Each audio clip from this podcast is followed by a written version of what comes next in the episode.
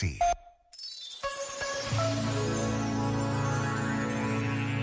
Um desafio do Papa Francisco: não desperdiçar o dom que nós somos. Cada um de nós é um bem, independentemente dos dotes que temos. Cada mulher, cada homem é rico não só de talentos, mas também de dignidade. É amado por Deus, vale, é precioso.